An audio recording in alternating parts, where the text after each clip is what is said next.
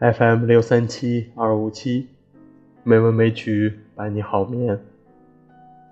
亲爱的朋友们，大家晚上好，我是主播小黄。今天是二零二零年七月二十八日，欢迎您如期来到美文美曲第两千零八十七期节目。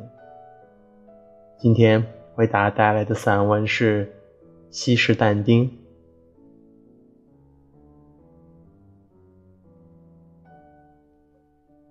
佛罗伦萨像个老人，睡得早。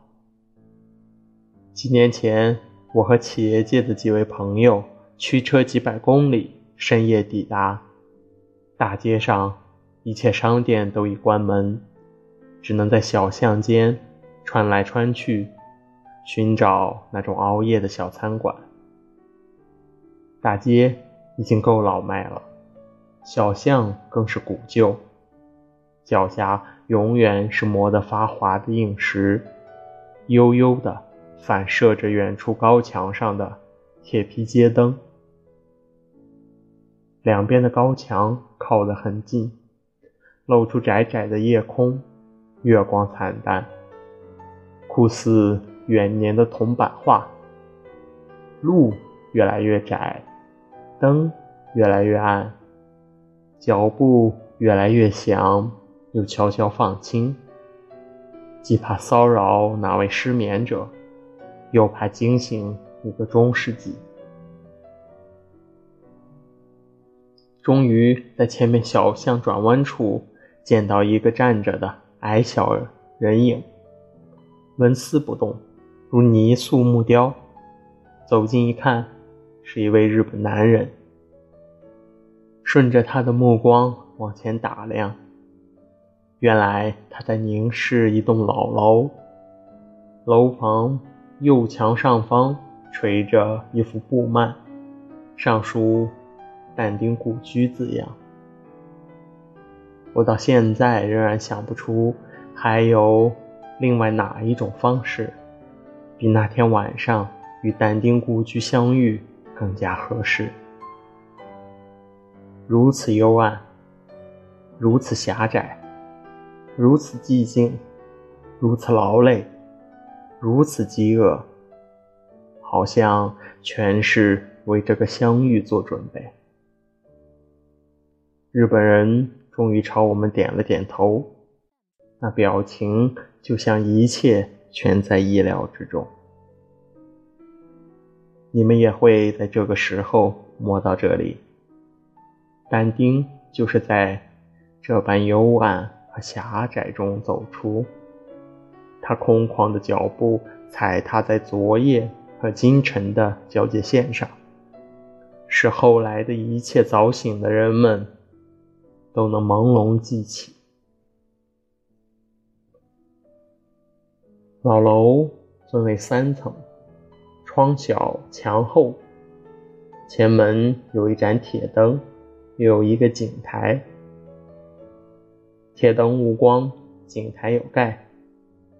管理当局连“但丁故居”几个字都不敢凿在墙上，只挂一副布幔，因为凿了就不再是当日原貌。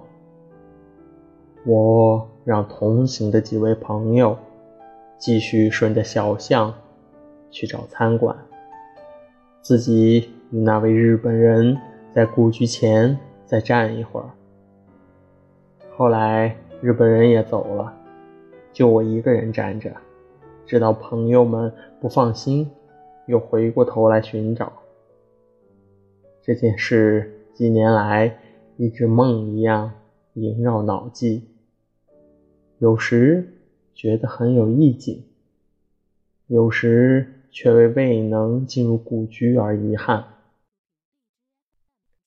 所以这次来佛罗伦萨，七转八转，又转到了故居前。当然不再是黑夜，可以从边门进入，一层层、一间间的细细参观。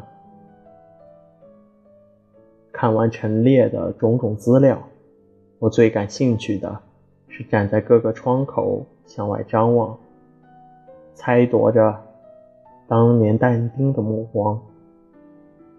但丁在青年时代常常由此离家，到各处求学，早早的成了一位百科全书式的学者，又眷恋着佛罗伦萨，不愿离开太久。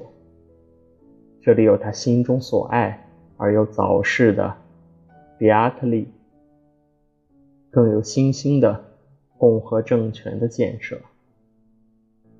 三十岁参加佛罗伦萨的共和政权，三十五岁时甚至成为六名执政长官之一。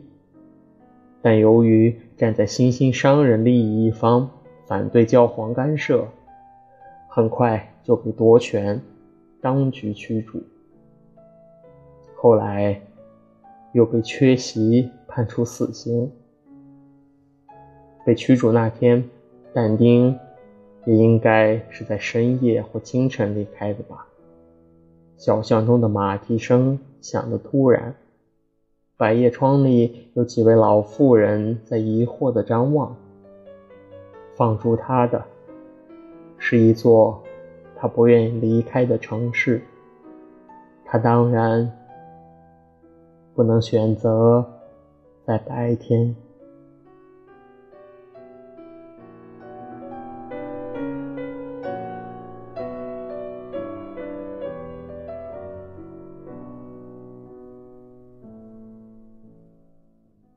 今天的配乐是巴赫的钢琴曲，希望这优美的音乐能够伴你好眠。今天的节目就到这里了，感谢您的收听，亲爱的朋友们，大家晚安。